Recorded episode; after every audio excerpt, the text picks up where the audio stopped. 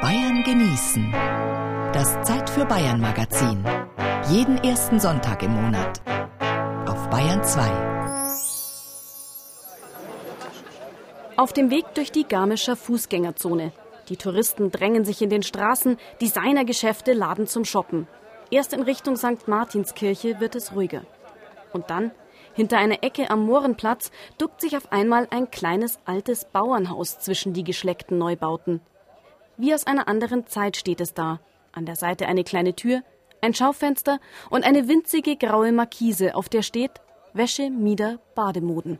Ganz früher sind die Alten noch gekommen um den Schnürleib.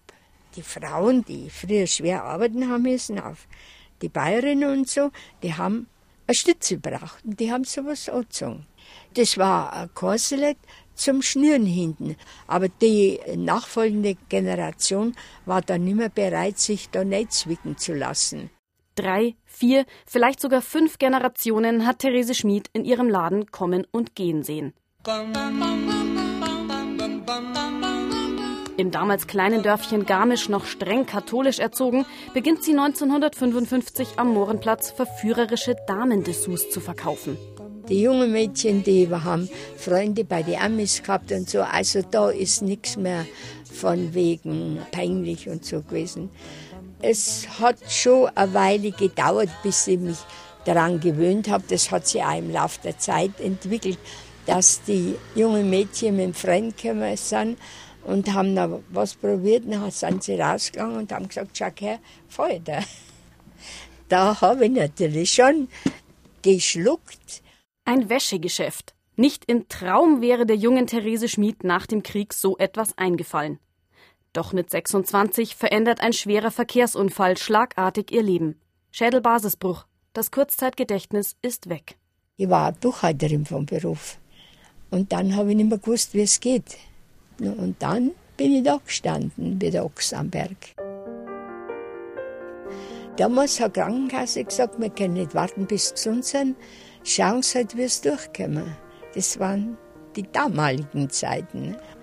Und dann habe ich mir überlegt, so ein Mietergeschäft. Wahrscheinlich, weil man da nicht so groß einsteigen muss vom finanziellen her, weil das nicht so vielschichtig war. Intuitiv habe ich das gemacht. Und intuitiv trifft die damals 36-Jährige damit den Nerv der Zeit. Es ist das Jahr 1955. Nach den entbehrungsreichen Nachkriegsjahren lernen die Frauen wieder auf sich zu achten, sich schön zu machen. Auch das Radio beginnt erstmals für Mode und Make-up zu werben. Aber Kind, hier in der Straßenbahn die Lippen rot malen? Es ist doch kein Maskenfall, es ist doch nur Tante Martins Geburtstag. Gib doch mal her. Was? Rouge Baiser aus Paris? Na hör mal, das ist doch das Lippenrot zum Küssen. Natürlich, Vati. Man kann ja auch gar nicht wissen, wer alles bei Tante Malchen zu Besuch ist. Mr. Sandman, bring me a dream. Bum, bum, bum, bum. Make him the cutest that I've ever seen. Therese Schmid startet ins Geschäft mit den Miedern und Strumpfhaltern der 50er Jahre. Allmählich folgen die ersten Wäschen mit Spitze. Die Garmischerin beobachtet Moden und Trends, beobachtet aber vor allem aufmerksam ihre Kundinnen und passt ihr Sortiment über die Jahrzehnte an. Es kommen die 60er Jahre und die Emanzipationsbewegung. Deren Auswirkungen bekommt auch Therese Schmid zu spüren, in ihrem kleinen Garmischer Wäscheladen, weit ab von den großen politischen Bühnen. Wie es dann angegangen ist, sie wollen auch vorwärts kommen und Beruf haben und so. Und manche Frauen haben gesagt, also wenn ich mich anschaue, mich ekelt vor mir und so der muss weg, denke, das kann ich nicht sehen und so. Aber ich gesagt, ja, was wollen Sie denn? Irgendwo bleibt er. Da gab es den BH, den Minimizer, und der macht da flach, schiebt's aber unter den Arm rein. Therese Schmid geht es seit jeher vor allem darum, die Frauen in ihrem Frausein zu bestärken. Und dazu braucht man Menschenkenntnis. Die 91-Jährige durchschaut ihre Kundinnen sofort, spürt, welche Unterwäsche zu wem passt, egal ob alt oder jung, Managerin oder Bäuerin. Auch bei der jungen Reporterin aus München genügt Therese Schmid ein Blick. Ein schönes Material und vielleicht so eine kleine Spitze dran, eine kleine Dekoration. Nicht ganz so sachlich und nüchtern, weil sie sind ein weicher Typ. Sie taucht in einen Berg aus Schachteln, die sich überall in ihrem Laden türmen und zieht mit sicherem Griff ein Modell hervor. Das ist zum Beispiel einer. Und dann, was jetzt äh, ganz groß ist, ist eine gemoldete Spitze. Das daten sie auch anziehen.